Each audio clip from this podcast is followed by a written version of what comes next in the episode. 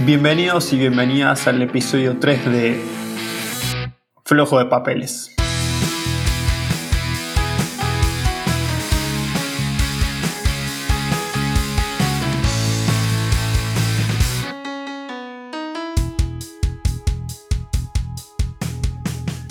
Un hombre que cultiva un jardín, como quería Voltaire. El que... hijo de puta. ¡Ay, no, no, no! Bueno, la idea era arrancar el podcast con un poema de Jorge Luis Borges, pero claramente no puedo hacer nada sin que me interrumpan. Se ve que acá se tienen mucho para decir, ¿no? Es como las ediciones de esas viejas de, libros que te traducen a los filósofos con nombres españoles, como Francisco Voltaire, Renato Descartes. Federico Nietzsche. Perdón, perdón. Bueno, leo, leo entonces lo que queda. Bueno, un hombre que cultiva un jardín, como quería Voltaire. El que agradece que en la tierra haya música. El que descubre con placer una etimología. Dos empleados que en un café del sur juegan un silencioso ajedrez. El ceramista que premedita un color y una forma un tipógrafo que compone bien esta página que tal vez no le agrada, una mujer y un hombre que leen los tercetos finales de cierto canto, el que acaricia a un animal dormido, el que justifica o quiere justificar un mal que le han hecho, el que agradece que en la tierra haya Stevenson, el que prefiere que los otros tengan razón. Estas personas que se ignoran están salvando al mundo.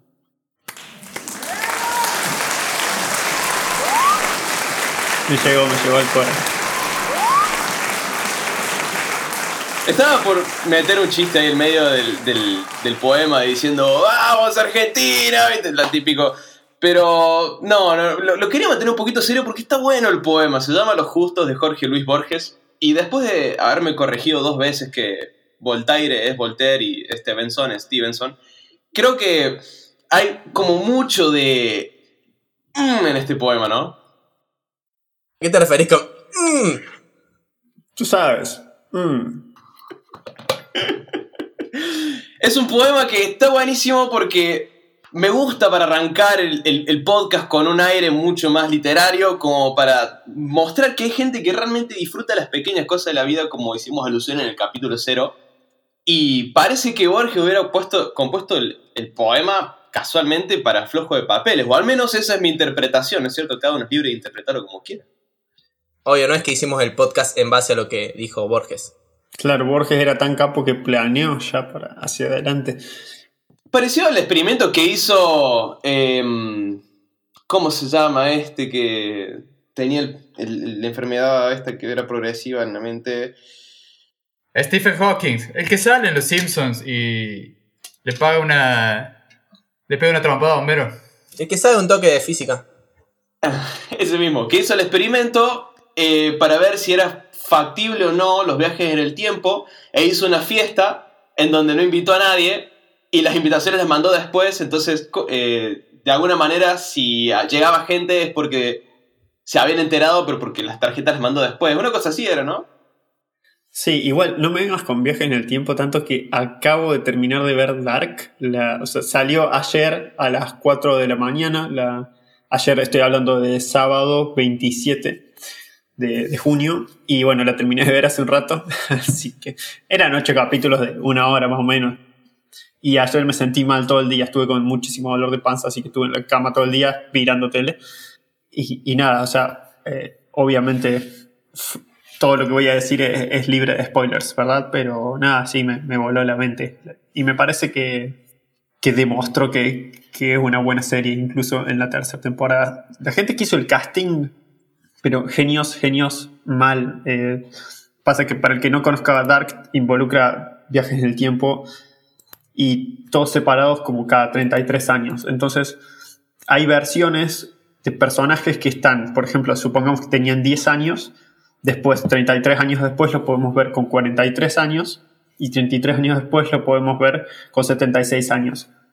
Y esos actores casteados, o sea, vos los ves a los tipos y te das cuenta instantáneamente que es el personaje porque realmente parecen la misma persona.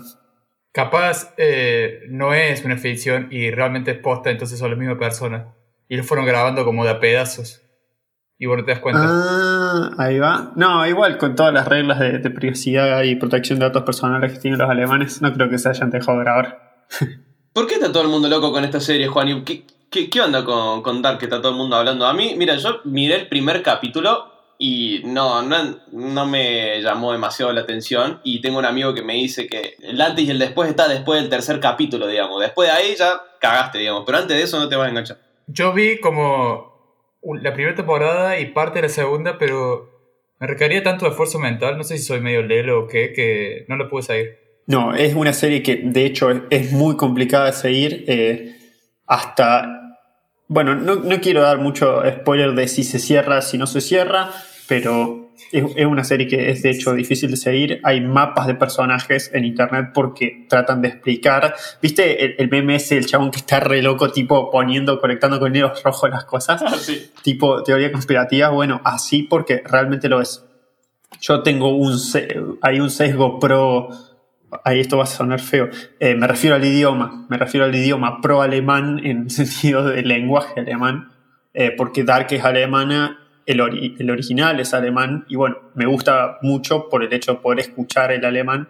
Lo veo con los subtítulos en inglés, cada tanto le cambio los subtítulos a alemán y entiendo, la verdad que bastante, pero sí me pasa que por ahí me pierdo alguna palabra, qué sé yo, y no quiero estar yendo para atrás y para adelante, así que los dejé en inglés y listo pero sí ocurre también que es lenta, es una serie que arranca muy lento, que tarda mucho en explicarte cosas, entonces es como re frustrante y, y querés saber más por ahí, pero, pero nada, eso te tiene que enganchar. Bueno, pero es parte de la clave también, digamos, te tira todo sobre la mesa del primer capítulo. Sí, de acuerdo. De ahí que te fumaste toda la temporada de menos de dos días. Nosotros hoy terminamos de ver una serie que está muy buena, nada que ver, ¿no? Eh, hace rato que teníamos ganas de terminar de ver porque tiene dos temporadas, se llama Sex Education. Está buenísima. Está, ¿La viste? Es, genial, boludo, porque si bien como que ya un poco al extremo el tema de, del, sexo en los adolescentes, creo que está buenísimo los tópicos que toca, digamos, porque tenés el caso del, del chico que es gay, digamos, que está como saliendo del closet, tenés el caso del, del chico que tiene determinados problemas eh, relacionados con, por ejemplo, el, personaje principal que le cuesta el tema de las erecciones y bueno, cosas así. Son tópicos que son muy tabú entre los adolescentes y es como que siempre hay un personaje con el cual te puedes sentir identificado, que me parece que es una serie que todo adolescente debería ver. Sí, igual eh, vamos a decir una cosa, yo no sé de dónde sacaban que que los pibes ahí en la secundaria cogían todos, porque digamos la verdad, en la secundaria no lo ponía nadie. Eh, todos dicen que lo hacen, pero nadie lo hace, digamos la verdad, chicos. Es un verso. Sí, es verdad, es verdad, es verdad no te lo No, posta, a mí también me gustó la serie, está, está muy bueno. Sobre todo eso, el que trata muchos tabú y, y nada, los, los, habla de manera natural como debería ser. Yo no la vi, pero es la del pibe que la madre es el solo, puede ser. Sí, vos sabés que el pibito ese, ¿alguno vio el, niño pijama rayas? Sí. Bueno, es el mismo. Ah, el mismo. Y más, es igual. O sea, no, no envejeció un día el pendejo ese. Y está buena porque para que le gusta escuchar inglés británico porque es lo más británico que hay. Che, Maxi, me hiciste acordar. Vos cuando digo la Facu me hablas, nos hablaste todo el tiempo de una serie que veías con Mika que estaba zarpada, que era la mejor serie del universo, y te pasabas todas las clases hablando de eso.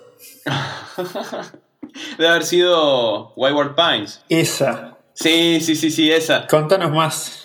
Bueno, me parece que puede ser un poco al estilo de Dark, porque es esa serie que te va metiendo como pedazos así de relacionados uno con el otro, escenas relacionadas uno con el otro, pero con una distancia temporal de no sé si como 2000, 2000 años, una cosa así, para que te des una idea porque uno es antes de un apocalipsis y el otro es después de un apocalipsis. No son zombies específicamente, no cae en el cliché de los zombies. Son más como unos humanoides así que se comen personas. Pero no son zombies, porque juro que no son zombies. Son caníbales entonces.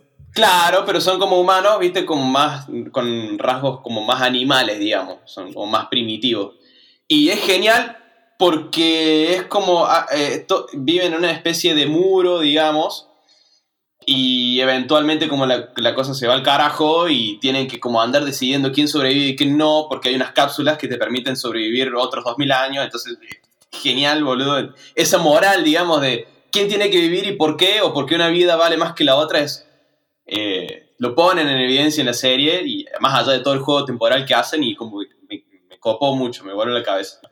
¿No piensan que antes de Netflix como que no había series? Y desde que apareció Netflix, como que al menos, o desde que al menos se popularizó la plataforma para ver series y películas, todo el mundo ve series y lo único que se consume. Puede ser. Eh, yo había visto un par de series antes, pero es cierto que se ha aumentado el consumo de manera muy abuso. A ver, creo que veíamos, pero es como que veías la que por ahí enganchabas en la tele. Como decirte ver Doctor House, pero no es que me ponía, no sé, iba, la buscaba, la descargaba, aunque sí, sí he buscado series por torrent y todo, pero ahora Netflix lo que hizo fue, primero que te empiece a dar paja ir a buscar un torrent, cosa que antes hacíamos todo el tiempo, eh, sin ninguna especie de drama. Y ahora es como, así, o sea, pago la suscripción a Netflix, que no, no sé cuánto está, 300, 400 mangos y, listo, y me dejo de joder y tengo, tengo fácil alcance a las series, los televisores soportan Netflix, así que puedo entrar ahí de una y así. En mi caso particular, mi pasión con las series, cuando me empecé a enganchar, ¿no? Era chico y veía con mi abuela una que se llamaba Pasión de Gavilanes. Creo que nunca me había enganchado tanto con, bueno, serie, novela, ya me sé como quiera, digamos, pero Pasión de Gavilanes era como que... Che, ¿no fue esa que hace poco salió que, que había un tipo que actuaba de caballo? La mayoría de las películas, las escenas que están grabadas en un caballo, no es un caballo. En general es como la parte de arriba ponen una montura nada más y es una máquina como que hace movimiento. Este, incluso en, en pelis más nuevas y todo, es pantalla verde, un tonel verde, tipo un tacho, viste, esos de 200 litros, eh, y se ponen ahí arriba. Y nada más tienen el movimiento para adelante y para atrás y el resto, pimba, CGI y lo hacen todo así. Pero en esta, en Pasión de Gavilanes, eh, salió el video del tipo que actuaba y lo que hacía era cargarse a la mina así, iba así, iba, la llevaba para un lado para el otro y lo único que filmaban, digamos, era la parte, digamos, la parte de arriba de la mina yendo para para abajo. Hay un tema de... el de Slipknot. Corey Taylor.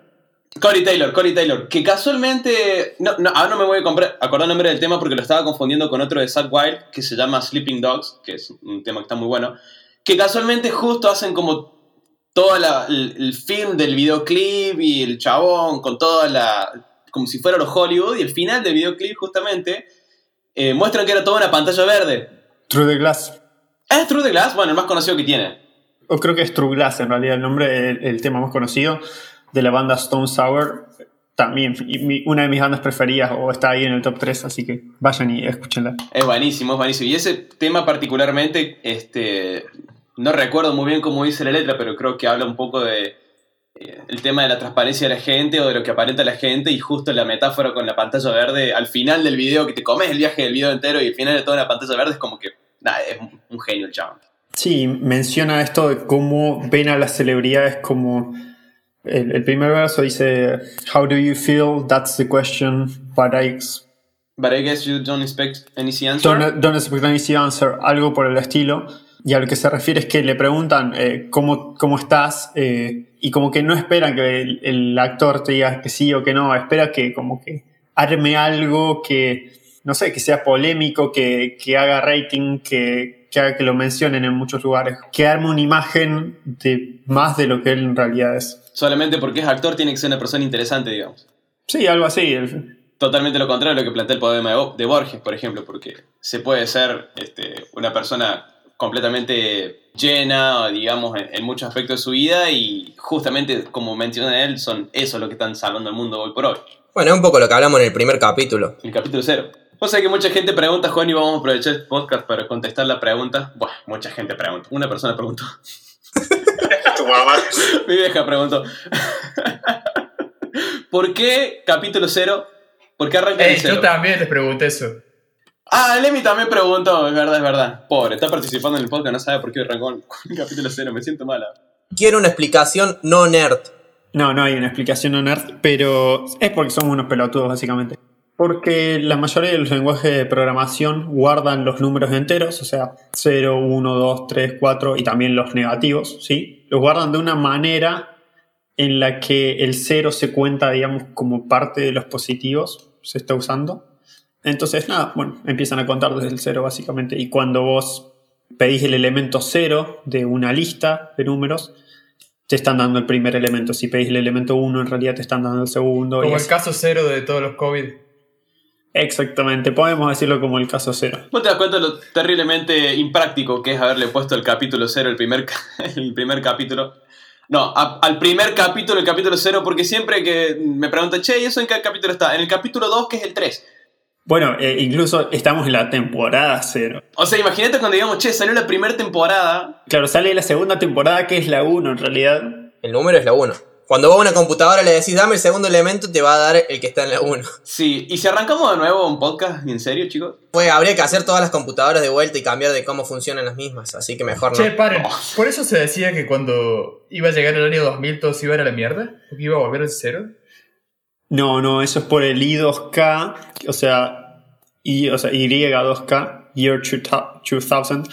Eso era porque antes las computadoras guardaban en formato con año de dos dígitos, como que no las pensaron demasiado bien. Entonces, ¿qué es lo que iba a pasar? Del 99 te pasa al 00. Entonces, eh, lo que tenían miedo era que todos los intereses de los bancos y ese tipo de cosas que laburan con fechas, eh, de golpe iban a empezar a dar todos negativos porque estaban apuntándole a una fecha que era anterior.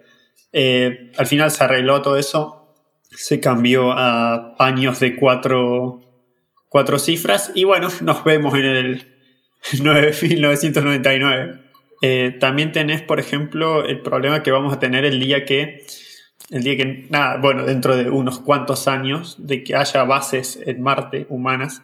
Bueno, ya esto se debe, se debe estar comunicando de alguna forma. Sé que los días marcianos se cuentan en soles, que si no me equivoco es un día sideral marciano, que es de 25 horas más o menos, no tiene mucha diferencia con el de la Tierra. Pero tenés que tener en cuenta que Marte también va a tener zonas horarias, ¿no?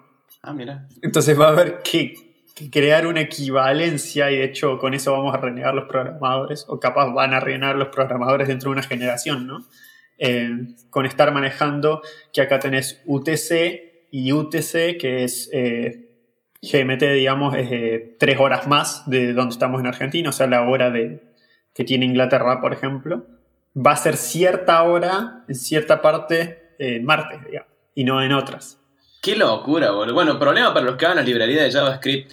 Si quieren leer un libro sobre la colonización de Marte, está el libro de Bradbury, Crónicas Marcianas. Si no me equivoco, vos Fede creo que lo leíste, creo que es por esta fecha más o menos en donde se, se coloniza Marte. Sí, e- es como que. Bueno, no quiero decir mucho el libro, pero es como que van en varias misiones. Sí, a ver, tenés problema con los libros. Cuando hablas del libro y no querés spoilear, pero le decís al otro, che, pero lo escribieron hace más de 100 años, o sea, date cuenta, man. Claro, y a mí me juzgan por no haber visto una serie que salió ayer, boludo, y no vi la tercera temporada. Esperen. A mí me pasa lo mismo. No, es un muy buen libro, muy buen libro. Bradbury es un, un crack. Un genio de él leí únicamente El hombre ilustrado. Bueno, no sé si únicamente algo más. Fahrenheit, él y, y no recuerdo. Ah, Fahrenheit. Claro, Fahrenheit 451. Eh, librazo. Eh, y El hombre ilustrado, sí, la verdad que es un genio. Bradbury es, es un excelente autor.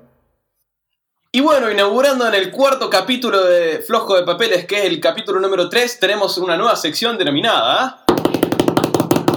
La sección de preguntas.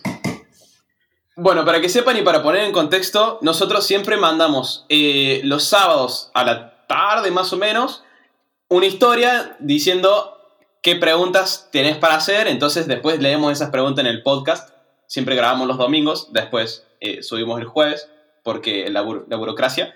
Así que tenemos ya algunas preguntas ahí que nos hicieron algunos usuarios. A ver, cuéntanos, Juan Ignacio. Bueno, tenemos la primera pregunta de Mika que nos dice: ¿Por qué son tan pro men? Yo no sé si dice, por- en realidad es que no hay una coma, dice: ¿Por qué son tan pro men? Yo la verdad no soy pro men, de hecho, si algo sería anti men porque men are pigs, pero dice: Obviamente no tengo ningún vínculo con miembros del equipo. No sé, Mika, me voy a permitir dudar de esa afirmación. Pero gracias. por- Si es que estás diciendo por qué somos tan pro, bueno, muchas gracias. Ah, que Lemmy abre sobre la Segunda Guerra, nos dice Nico. Gracias, Nico, por tu sugerencia. Che, pero Lo, lo vamos a tener en cuenta, lo vamos a la tener en cuenta. idea de hablar de la Segunda Guerra, para los oyentes que seguramente están escuchando este programa y lo escucharon los anteriores, era que mi primera aparición en Flojo de Papeles, yo establecí que para los historiadores hablar sobre la Segunda Guerra Mundial era como para los ingenieros instalar impresoras. Así que luego de que Maxi, Fede y Juan y vengan a instalar la impresora en casa, yo hablo de la Segunda Guerra. Lo cual no va a suceder, así que pasemos con la que sigue. Bueno, Pau nos dice, no sé qué preguntar, pero me gusta mucho el podcast. Muchas gracias, Pau. Genia. Matías nos dice, preguntas de qué tipo. Ah, rompía la Matrix con esa. I'm fella in the Matrix. String. ¿Qué tipo hijo de puta? ¿Cómo va a preguntar eso? Rompió todo. Acá uno puso, comilla, oro 1 igual a 1. Eso sí que. Fede nos pregunta, ¿cuándo termina la primera temporada? Esperen, eso, pregunta le hice yo. Sí, bueno, es que la verdad es que no sabemos cuándo termina eh, la primera temporada, que en realidad es la temporada cero. Es que necesito vacaciones. Sí, demasiado laburo ya. Eh, y Rodri nos pregunta, el Día de la Vers- Diversidad, la bandera en el Parque Sarmiento, ¿se justifica el bastardeo a la bandera? Eh, para esto voy, voy a dar un poco de contexto, no sé qué se refiere con el bastardeo a qué bandera en especial. Pasó algo que, que es casi digno de un capítulo de Los Simpsons, si se quiere. En el Parque Sarmiento, en la ciudad de Córdoba, izaron, o sea, la municipalidad ordenó izar la bandera LGBT en respeto a la diversidad eh, para representar al colectivo LGBT. ¿Qué es lo que pasó? Que no es el, el 28 de junio el día que se conmemora... Claro, exactamente hoy cuando estamos grabando. Bien, perfecto. Bueno, lo que ocurrió es que dos personas excombatientes de Malvinas reconocieron en eso una especie de, según ellos, una vergüenza eh, que se hiciera eso, que se sacara la bandera, que la, la que tenía que estar ahí era la bandera, que no podían estar sacando la bandera argentina para poner la de LGBT. Y bueno, trataron como de buscar complicidad en la gente que estaba ahí porque llegó la policía, se armó medio todo un lío, la gente los abuchó, eh, lejos de mostrarle complicidad, y, es lo que me parece a mí personalmente como un acto de, eh, de homofobia, de transfobia de, parte de estas dos personas, eh, con el debido respeto que se merecen, ¿no? Porque son excombatientes de Malvinas, pero eso no quiere indicar que tengan razón. Y por lo que decía que, que al fin y al cabo parece todo esto sacado un capítulo de Simpsons, es porque la bandera era la incorrecta. La bandera tenía siete franjas, por lo cual no era la bandera del colectivo LGBT, que tiene seis, sino que era la bandera de la colectividad, que es la bandera Cusco. Sí, de hecho había un video en la nota. eh, estaba como en medio de la disputa, ¿no? Y uno de los excombatientes justamente le dice, ¿te crees más patriota que yo? Y le muestra como una foto de él, digamos, en, esto de- de- del combate a las Malvinas. Eh, como representando que él era como más patriota que la otra persona por hacer eso. Y en realidad el tema del patriotismo capaz que, o sea, de alguna manera todos somos igualmente patriotas. Y también me da un poco de bronca que, por ejemplo, en los mundiales de la nada somos todos más patriotas. O de- en determinados eventos somos más patriotas. Entonces, no sé qué opinan ustedes. Yo más bien, Maxi, eh, y perdón, como que opino lo contrario justamente. Parece que ser patriota durante los mundiales es mostrar una forma de patriotismo que es inocuo frente a otro tipo de patriotismo que en otras instancias o en otras circunstancias pueden llevar a, no sé, apoyar la guerra de Malvinas. Lo cual me parece una decisión política desatinada, tomada por un gobierno ilegítimo e ilegal, como fue la Junta Militar. Y nada, creo que hay que ser cuidadoso cuando uno se muestra más nacionalista que el otro. Y también este suceso quizás nos invita a pensar el lugar en que ocupan los signos patrios y los símbolos como la bandera en los espacios públicos. Con respecto a eso, hay una nota que se llama eh, Quitar el bronce, que fue publicada en La Tinta por un amigo. Y está bueno para pensar esto, ¿no? ¿Cuál es el rol de los símbolos eh, en los espacios públicos? Y tener en cuenta que una bandera, ya sea la de la LGBT o la de la bandera de la nación, no son símbolos que son apolíticos o son neutros. Yo no considero que por ser excombatiente de Malvinas uno sea más patriota o más argentino que el resto y tampoco considero que esa persona tenga el derecho a, a decidir qué símbolo tiene que ocupar en cada plaza. En eso, Emi, sí estamos re de acuerdo. Creo que en cuestiones de derechos estamos todos en, igualdad de circunstancias. Mi pregunta iba más al lado del patriotismo. Obviamente, uno no es más argentino que otro por las acciones que toma, pero el tema del patriotismo no es algo más como que cómo se siente cada uno con respecto a su país, porque hay, un, hay algo muy que sea, de lo que se habla mucho, por ejemplo, las personas de tal país son mucho más patriotas que las personas de tal país. ¿No es más una cuestión más eh, de pertenencia, un sentido de pertenencia? sí, Maxi, justamente la idea del patriotismo, al menos de mi perspectiva, no deja de ser una creación o un sentimiento que puede llegar a tener uno con respecto a la idea de, de, un Estado, que en sí si uno lo piensa, no deja de ser como, una, como un elemento imaginado que la gente comparte. A mí me pasó más que nada verlo y vivirlo en Alemania. Los alemanes son personas muy poco patriotas. Es muy raro ver una, una bandera alemana en algún lugar. Y de hecho, y, con esto eh, no, no pretendo ser polémico, pero la gente que vos ves que tiene símbolos alemanes y que tiene una bandera alemana en el balcón, por ejemplo, o sea, si tuvo, digamos, lo, entre comillas, tuvo los huevos para poner una bandera alemana en el balcón, lo más probable es que sea de derecha y de extrema derecha, por no decir una palabra que empiece con N. Pero más allá de eso, me parece que no tenemos que entenderlo a esto como un acto de patriotismo de parte de los excombatientes, sino como un acto de homofobia y transfobia. Creo que lo puedes esconder abajo del patriotismo diciendo yo soy patriota, amo a mi país, si no compran mi disco, Alcade gana, ganará. ¿no?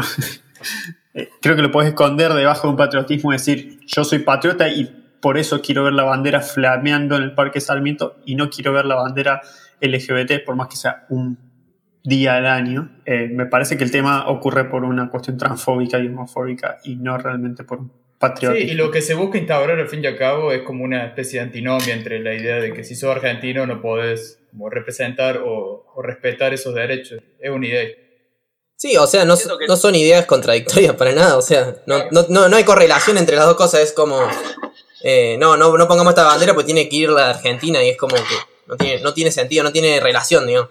No, sí, de hecho, fuimos uno de los primeros países en permitir, digamos, el, el matrimonio entre personas del, del, mismo sexo y hasta salió Ricky Martin eh, felicitando a la Argentina y ahí me sentí repatriota, boludo, y todo. Claro, eso está bueno, digamos, sentirse patriota por las cosas, digamos, que, que parecer de uno, o sea, con la moral de uno, está bien. Eh, eso sí realmente da orgullo cuando ves que, que tenés eso, que realmente está creciendo tu país, que está creciendo para ser un país más inclusivo y no en el sentido de... Eh, porque muchas veces ocurre que el patriotismo viene con un nacionalismo de por medio y creo que eso es lo, lo que le da miedo a los alemanes y por eso nadie agarra y te dice, yo me siento muy alemán, soy re alemán.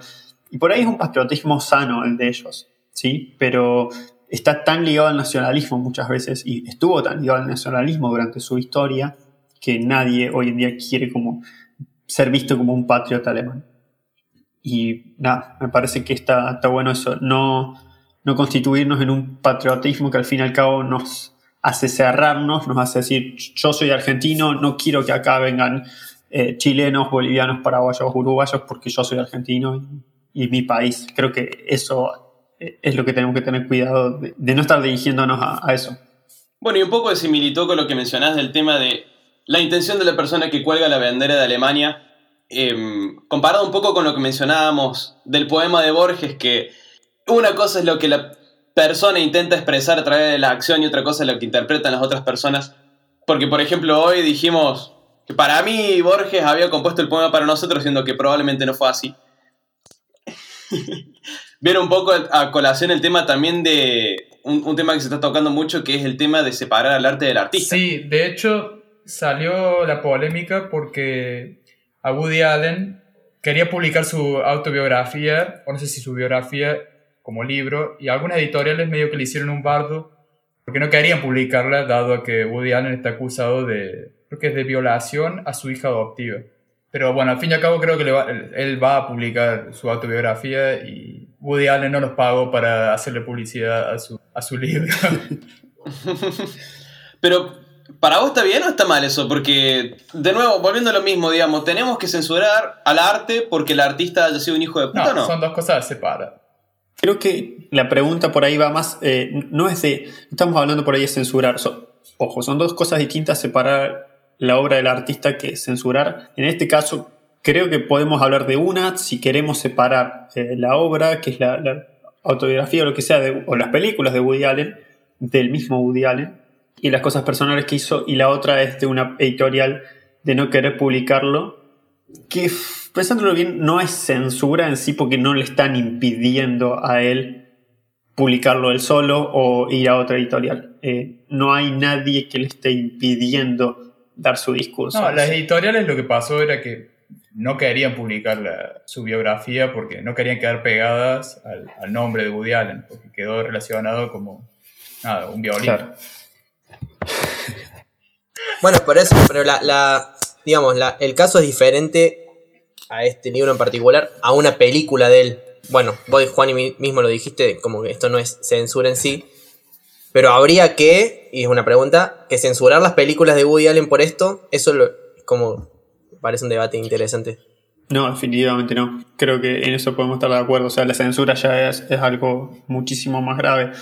Eh, ya estás, hablando de que estás atacando directamente a la libertad de expresión y, ocurre que si bien está, haya estado bien o haya estado mal, lo que hizo que en mi parecer personal está mal, obviamente, pero ¿quién, ¿a quién le vamos a permitir, a quién le vamos a dar el poder de decirnos esto se puede leer, esto no, esta película se puede ver, esto no? ¿A quién le vamos, a qué persona, a qué entidad le vamos a dar el poder de decirnos qué es lo que podemos consumir? Más una, una creencia colectiva en realidad, no es que una, va a venir una entidad y te va a censurar. Eh, voy a traer a la mesa un, un, caso ultra polémico que pasó hace unos años con Gustavo Cordero, por ejemplo, que él en una entrevista dijo que algunas mujeres merecían, merecían ser violadas. Entonces, obviamente, el chabón eh, es un pelotudo, pero los temas que hizo con la Versuit, yo hasta el día de hoy los sigo escuchando porque me gustan los temas de la Versuit. Sin embargo, eso le costó la carrera artística. Sí, incluso se fue de la Versuit, o sea, hubo como un castigo colectivo, como vos dijiste, más allá de, lo, de la formalidad. Sí, tenemos hoy en día mucho la cultura de la cancelación y que en sí no está mal. Vos no querés escucharlo más al tipo, no lo escuches más. No, no me parece que te. Sí, igual creo que, digamos, una obra de arte no va de pronto a volverse mala porque de, su autor se descubre cierto. se descubre algo. Capaz que tu interpretación sí puede cambiar. Pero si a vos te gusta una película, por ejemplo, eh, El pianista, eh, y te gusta esa película y después salió la acusación a. ¿Cómo es? Polanski es el director. creo que también acusado de violación. La película sigue siendo buena en sí. A mí lo que me hace un poco de ruido. Eh, yo, coincido con ustedes que no hay que censurarlo. Pero a la vez, consumir eso le da como más. le da crédito de alguna forma al director. Y si esa película encima le después le hace ganar premios, es como que de alguna forma lo pone en otro, en otro lugar.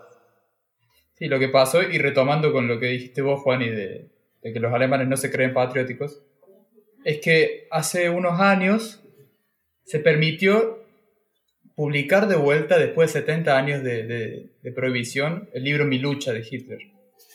Y lo que pasó es que hubo una vorágine enorme de gente queriendo comprarlo se temía que la, compra de este libro pudiese derivar en, una reaparición de la, extrema derecha o lo que sea, pero nada, desde la editorial crítica, creo que es la, editorial que, valga la redundancia, lo editó, le agregaron como una chorreada de notas editoriales o de notas al pie para que se haga un análisis más bien político del libro, como para demostrar que en sí, si uno es totalmente pro libertad de expresión también puede, puede dar lugar a la posibilidad de aparición de, libros que quizás no están tan buenos tenerlos. Yo sabía que ibas a terminar hablando de la Segunda Guerra. Gracias, Gracias, loco. No lo puede evitar. De hecho, hasta hace unos años, si uno iba a Córdoba a las librerías de, libros usados, no encontraba la edición de, de, Mi Lucha en, una, en un libro como posta a posta, sino más bien que las ediciones que había eran ediciones como clandestinas, no tenía ni el nombre, la editorial, ni nada. Lo que decís me hace acordar a dos cosas. Por un lado, la paradoja de la tolerancia de, Popper, que es esto de si, si toleramos todo, va a llegar un punto en el que vamos a empezar a tolerar a grupos que sean intolerantes y que terminen creciendo en poder y estableciendo la intolerancia, lo cual puede ser un problema muy grave. Y también me hiciste acordar a que Disney y otras compañías están poniendo una especie de disclaimers o aviso frente a, por ejemplo, en el caso de Disney, de, de dibujos animados muy viejos, eh, en los que por el contexto en el que fueron eh, filmados y que fueron creados y todo, eh, son racistas por ahí o, muestran como hay, una, se nota una separación entre, entre blanco y negro bastante marcada y bueno, lo que hace Disney es mostrarlos con, en vez de, el de eliminarlos, de censurarlos, mostrarlos con este disclaimer, sobre todo, más que nada, porque los pueden ver chicos que, digamos, chupan todo como una esponja y, pueden llegar a aprender de, esa diferencia. Para poner en contexto, Juan, y un disclaimer vendría a ser es un, es un anuncio que aparece al principio que dice que los contenidos que se van a reproducir a continuación fueron creados en una, en una época, por ejemplo, en donde bla, bla, bla, la cultura era diferente y todo. Como para que la gente que lo vaya a ver entienda. Y eso trae a colación algo que, es muy importante, que por un lado yo creo que podemos hablar de separar a la, a la obra de su autor, pero tenemos que tener en cuenta que ese autor estuvo circunscripto a un contexto histórico que hace que haya escrito de, cierta manera.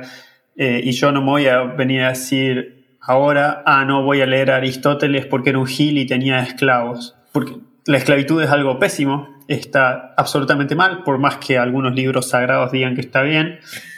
Em, pero no voy a leer a Aristóteles en esa clave, en, clave de pensar al chabón tenía esclavos y le parecía que estaba bien. No, tal cual, no hay que ser tampoco anacrónico en eso. Sí, pero son dos debates diferentes, creo yo. ¿Te imaginas si Padre Rico, Padre Rico, Padre Pobre hubiera sido creado en aquella época?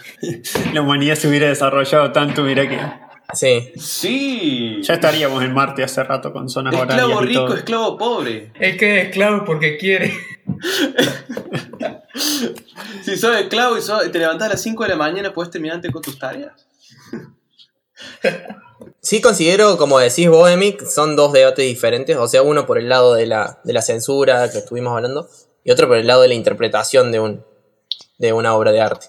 Y está, a mi modo de ver, o sea, son dos maneras de consumir arte y creo que se puede sacar algo en, en las dos. De una, que es la que más hago, digamos, es contextualizar el artista, en qué momento lo escribió, cuál era su posición, no sé qué pensamientos tenía, y otra es directamente consumir la obra de arte y ver qué pasa. En realidad la pregunta sería más bien si se da esta separación en la realidad entre artista y autor. Por ejemplo, eh, o sea, hay miles de ejemplos, pero a Tolstoy en teoría le niegan el primer premio Nobel de la literatura justamente porque en sus libros él criticaba a la iglesia, criticaba al Estado y tenía un conjunto de ideas raras, el anarquismo cristiano, algo así. Y anarcopacifista. incluso en el uno de sus últimos libros, él es excomulgado de la, de la iglesia por las ideas. Y en ese momento yo diría que no podés acusar al comité del Nobel de no festejar ideas que podrían haber sido contrarias a su época. Si bien hoy en día nos podrían parecer de lo más bien. ¿Pero eso no es censura? No, porque no lo estaban censurando, simplemente no le dieron el Nobel. Sí, pero... Creo que tiene una diferencia grande ahí. Claro, bueno, es verdad, no es censura, pero le estás negando el Nobel a una persona que ampliamente se lo merece justamente porque está criticando ideas políticas que son el establishment. No sé si será censura, pero es una especie de persecución. E incluso esas ideas surgieron más bien en sus últimos libros. O sea, si, si hubieran analizado la obra literaria, de, la carrera literaria de Tolstoy, esos libros para atrás, probablemente se lo hubieran dado. Claro, sí, analizaron la persona. Y de hecho, uno puede leer a Tolstoy y disfrutarlo un montón, por más que no concuerde con sus ideas políticas. Eh, uno puede, por ejemplo, y esto me sorprendió mucho, o a cualquiera que haya ido a un museo de arte le sorprenderá muchísimo, sobre todo si es de, arte clásico, ver la cantidad de obras que están inspiradas en el cristianismo, en la tradición judeo-cristiana. Y son hermosas y, y son obras de arte, pero excelentes yo por, mi falta de creencias religiosas no voy a dejar de disfrutar el techo de la capilla Sixtina pintada por Miguel Ángel. Cuando le preguntaron a, Richard Dawkins, autor del Gen Egoísta, sobre los 10 álbumes que se llevaría a una isla desierta, él comentó que uno era, creo que en alemán es Macherich mein Herz rein de Bach, que es una obra sobre el Evangelio según San Mateo, y es profundamente religiosa, pero el tipo decía, uno puede estar conmovido hasta las lágrimas por esa obra de arte, por más que no, no, por esa obra de ficción, si se quiere, incluso uno puede estar conmovido hasta las lágrimas viendo una serie, leyendo un libro, que es puramente de ficción. Y uno puede también conmoverse hasta las lágrimas con una historia de ficción como la de la Biblia. Bueno, incluso uno podría pasarse todo un día viendo la tercera temporada de Dark, siendo ficción. Claro, como yo. ¿Cómo dijiste que se llamaba el autor de este del Nobel que no lo ganó? Tolstoy. Voy a hablar en nombre del escuchante promedio del podcast cuando digo que no sé quién es Tolstoy, pero tengo la necesidad de decir que Toy Story 4 fue una cagada. Eh, era un escritor ruso de mediados del siglo XIX, pertenecía a la nobleza. Lev Nikolaevich Tolstoy. Y escribió novelas tales como Guerra y Paz o Ana Karenina. Es, y La muerte de Iván Illich. Que de hecho, Iván Illich es el nombre de, de Lenin también. Iván Illich Ulyanov. Pero no se refiere al mismo Iván Illich.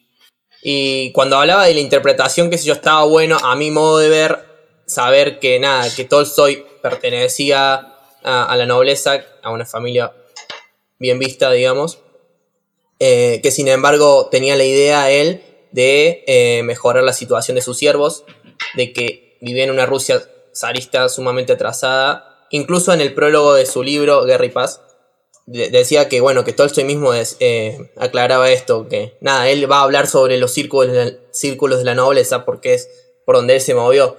Eh, incluso también habla de la guerra porque también fue, estuvo en la guerra, creo que la guerra de Crimea. Y bueno, está bueno, a mi modo de ver, saber eso de la historia de la persona para interpretar su obra.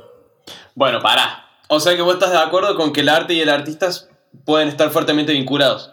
Sí, pero también coincido con que se puede, digamos, eh, consumir una obra de arte sin conocer eh, su, su, artista. Por ejemplo, yo hasta hace unos años veía una película y no tenía idea de quién era el director. Y la disfrutaba igual. Claro. Sí, de hecho creo que si uno se pone a, pensar, eh, a ver, es muy probable, con cualquier persona que te cruces en la calle vas a tener un montón de diferencias políticas, morales, lo que sea. Y no sé, vas a dejar de disfrutar un montón de, de obras que son geniales. por ejemplo, vas a dejar de disfrutar El Señor de los Anillos porque, por lo que dicen, que me parece que son acusaciones bastante infundadas, que Tolkien era machista y blanco centrista. Eh, o vas a dejar de disfrutar, no sé, la, la obra de Narnia porque C.S. Lewis era muy cristiano. Bueno, incluso Tolstoy, que se conoce bastante de la vida porque llevó un diario toda su vida, en un cebado. Eh, también tiene declaraciones sumamente machistas, Dostoyevsky incluso también. Eso creo que sí está bueno contextualizarlo históricamente. De acuerdo. Bueno, o sea, pasa que son... A ver, voy a dar mi, punto de vista de la parte de la música, que es por ahí lo, que más tengo en cuenta. Y está buenísimo que lo vayamos cruzando también con otro tipo de arte, como este, la literatura y pintura, etc.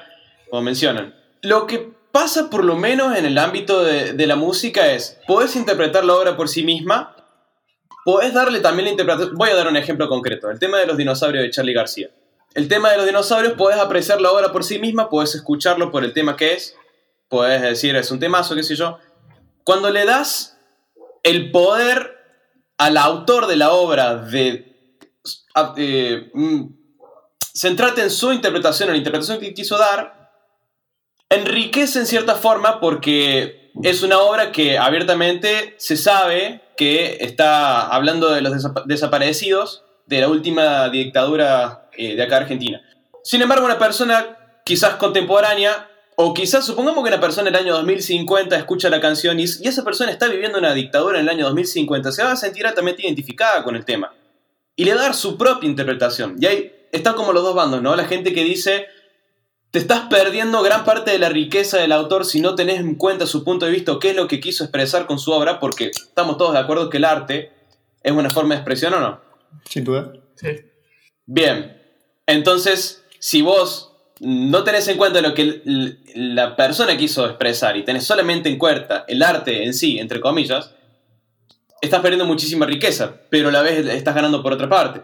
Y ahora hay que tener en cuenta, por lo menos en el ámbito musial, hay muchas música que se le sigue llamando arte, que por ejemplo es la, la famosa música comercial o los temas de Bad Bunny, por tirar a un artista, por tirar, ¿no es cierto? Que yo no considero arte porque para mí no son expresión de lo que el artista quiso expresar, sino que es una discográfica por detrás produciendo lo que sabe que a la gente le va a gustar escuchar. Bien, puede ser que por ahí mucha gente le encuentre, si bien no comparto esa música que dijiste, pero eh, puede ser que la gente sea quienes le encuentren el otro significado y eso también es igualmente válido. No sé si igualmente válido, pero es definitivamente válido. Recuerdo una entrevista con Cortázar en la que le preguntan, bueno, Cortázar es otro ejemplo, si era abiertamente antiperonista y si uno es peronista, ¿qué va a dejar de disfrutar a Cortázar solo porque era antiperonista? Pero, en fin, le preguntan sobre su, su cuento breve, eh, Casa Tomada, y el tipo dice que, bueno, que de hecho está en la colección de bestiario, que fue un sueño. Se levantó y fue corriendo a la máquina de escribir y lo tipió. Y no les dio una interpretación en sí de lo que significaba. En esa entrevista el interlocutor le pregunta qué pensaba de las interpretaciones que le había dado mucha gente de que por casa tomada, que es una casa en Buenos Aires en la que parece como que hay una, una presencia de la cual no se habla, que va tomando la casa de a poco. Y la gente termina saliendo de la casa y deja la llave puesta. Sí, es muy raro eso, pero hay mucha gente que lo consideraba eso como una especie de metáfora con el peronismo. Cuando le comentan a Cortázar sobre esta interpretación que le estaban dando sus lectores, él dice que ya estaba al tanto porque se lo habían comentado y que no lo había visto así en un primer momento, pero que le parecía una interpretación muy buena personalmente sobre su antiperonismo y que era igualmente válido, digamos, que los, los lectores lo hubieran visto así. Por, mal que, por más que él en su momento no lo vio de esa manera. Incluso él no descarta que, que el trasfondo sea ese y que no se dio cuenta. Él mismo afirma que la interpretación de, de sus lectores es igualmente válida que la suya. O sea que él está de acuerdo en separar el arte del artista. Sí, pero creo que vos podés separar el arte del artista o no separarlo y aún así darle tu propia interpretación probá consumiendo una obra hoy y, o lee un libro hoy que hayas leído de, cuando eras chico y le va a dar una interpretación completamente diferente. Con respecto al Principito, ¿no dicen eso que pasa justamente? Que en la medida que lo vas leyendo, o sea, pasa más de lo normal que con el resto de los libros, que uno le va a dar una interpretación diferente de acuerdo a su edad. Me lo pregunto porque no lo leí. Justo acá tengo esta versión, ¿nunca lo viste? Tengo esta versión en inglés, que está hermosa la edición, es con impresión digital, no sé, bastante opulenta. Me acuerdo que le conseguía dos mangos en un bar que estaba cerrando Nueva Córdoba y justo pasé y nada, estaban rematando un montón de libros y lo conseguí justo. Bueno, pero si cada uno debería darle su propia interpretación a las canciones, em, supongamos que hay un artista que es un ex convicto, por ejemplo, que, no sé, el, el chabón tiene antecedentes penales y es un violador, etcétera Vos al consumir su música le estás dando plata. Y al estarle dando plata, y esto voy a citar a Alvinch, que hizo justamente un video al respecto. Este, ni en pedo va a escuchar nuestro podcast Alvinch, pero bueno, es un capo, le mando un saludo a Perdón, perdón, Machi, ¿quién es Alvinch? Es ah. un youtuber colombiano que habla mucho sobre música y el tipo la tiene súper clara. Y casualmente él dice, esta persona, que es un convicto, que es un violador, está escuchando su música porque te gusta su arte pero a la vez, al escuchar su música le estás dando dinero y al darle dinero le estás dando poder. Para que siga haciendo más música, para que siga haciendo mal y para que siga haciendo aquello con lo que no estás de acuerdo. Entonces hay como un doble discurso. Ahí es donde tiene que salir un boicot hacker, digamos, eh, y nada, escuchar su música ilegalmente para que no le dé plata.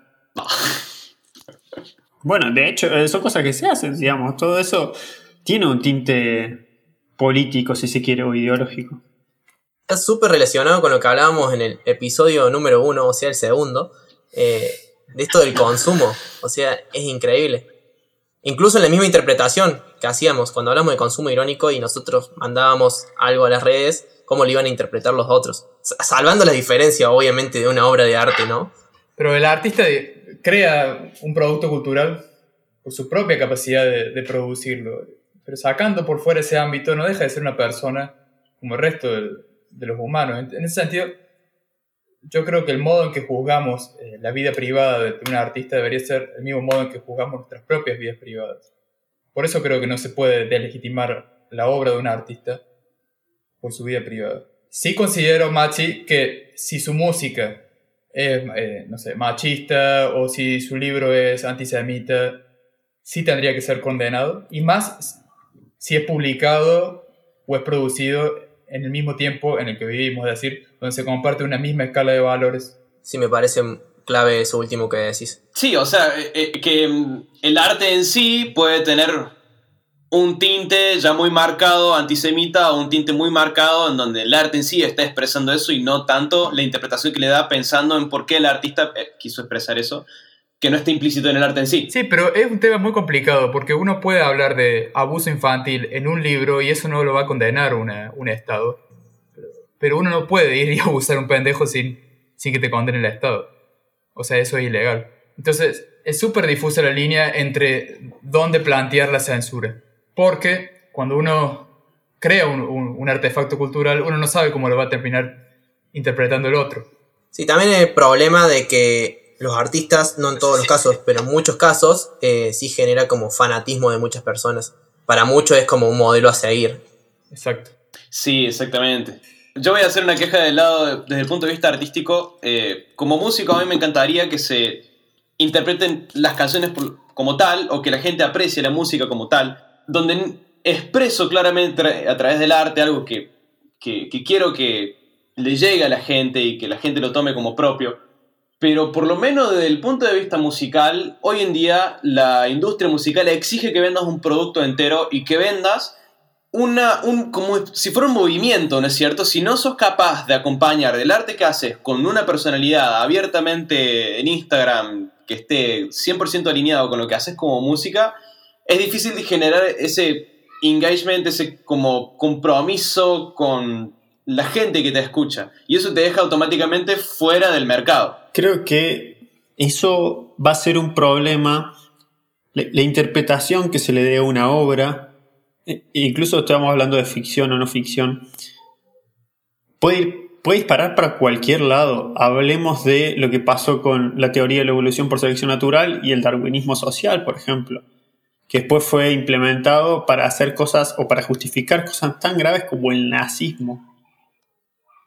Eh, incluso por una mala interpretación de, lo que es la selección natural, de lo que es eh, el concepto de raza, que ni siquiera existe en los humanos.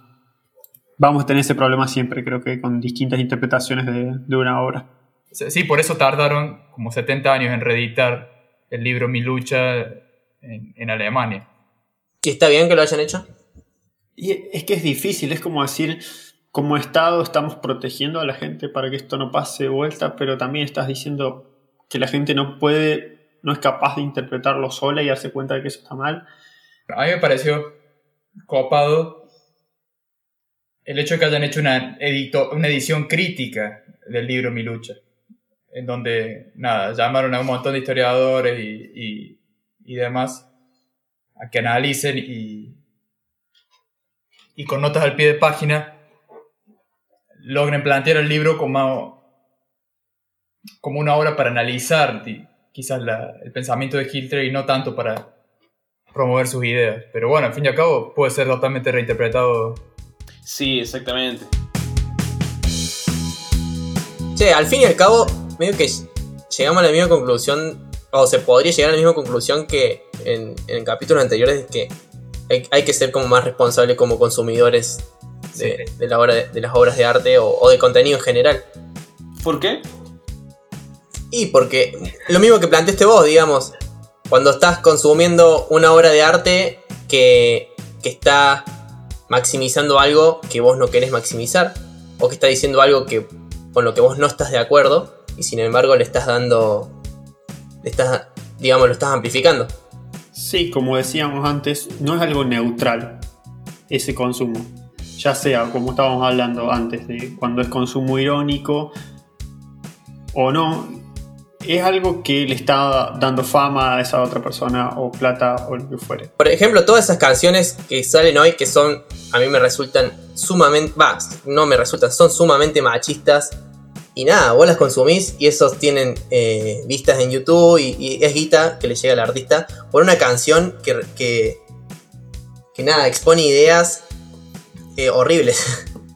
A mí me da un poco de gracia porque pienso por ahí, me, imagino la letra escrita, viste, en una hoja. Alguien escribió, por ejemplo, dame duro, papi, coma, dame duro. En una hoja, viste, A4, lo imprimió y lo llevó a Sadaik a registrarlo. O sea, pienso en ese evento, en esa sucesión de cosas y, no, no, me produce algo difícil de explicar. Es como que podrías agarrar un, un tema de reggaetón eh, y leerlo como si fuera em, un, un poema y sonaría algo como esto. Estamos a full con los poemas hoy, ¿eh? Mucho flow, mucho flow flow. Siquita, siquita, da, da, daddy yankee Joe. Eh, get ready. Rompiendo el suelo, destruyelo. Destrúyelo, perdón. No tienes miedo, apágalo. Rompiendo el suelo, destrúyelo. No tienes miedo, dale baby, apágalo. Dale que esa falda está causando temblor. Todo ese movimiento está causando temblor. Retumba ese cuerpo, está causando temblor. Como un terremoto, está causando temblor. ¡Ey! Perreando más, perreando más, perreando más, perreando más, tírale más, perreando más, pégalo para atrás, perreando más, perreando más, perreando más. Lo repito un par de veces más, ¿no es cierto? Y bueno, así sigue. Creo que ese poema nos está indicando que es el momento justo para, para terminar este perreando capítulo. más, perreando más, perreando más, tírale más, perreando más, pégalo para atrás, perreando más, perreando más. Bueno, la verdad es que el tema de hoy dio para hablar bastante. Seguramente si están escuchando este contenido en menos de una hora es porque hicimos un gran laburo de edición, porque ya llevamos grabado una hora y media. Muchísimas gracias por escuchar hasta el final de este episodio, que si mal no recuerdo es el 3, que en realidad es el cuarto. Mi nombre durante esta última hora y media fue Juan Ignacio Filardo. El mío, según mi documento, es Federico Benito. Yo, Emiliano, Y el mío, Maximiliano. ¿Se dieron cuenta de que la última parte, digamos, Iliano es el mismo nombre en los dos, digamos? Uno es Max y Maxi Iliano y el otro es Emiliano.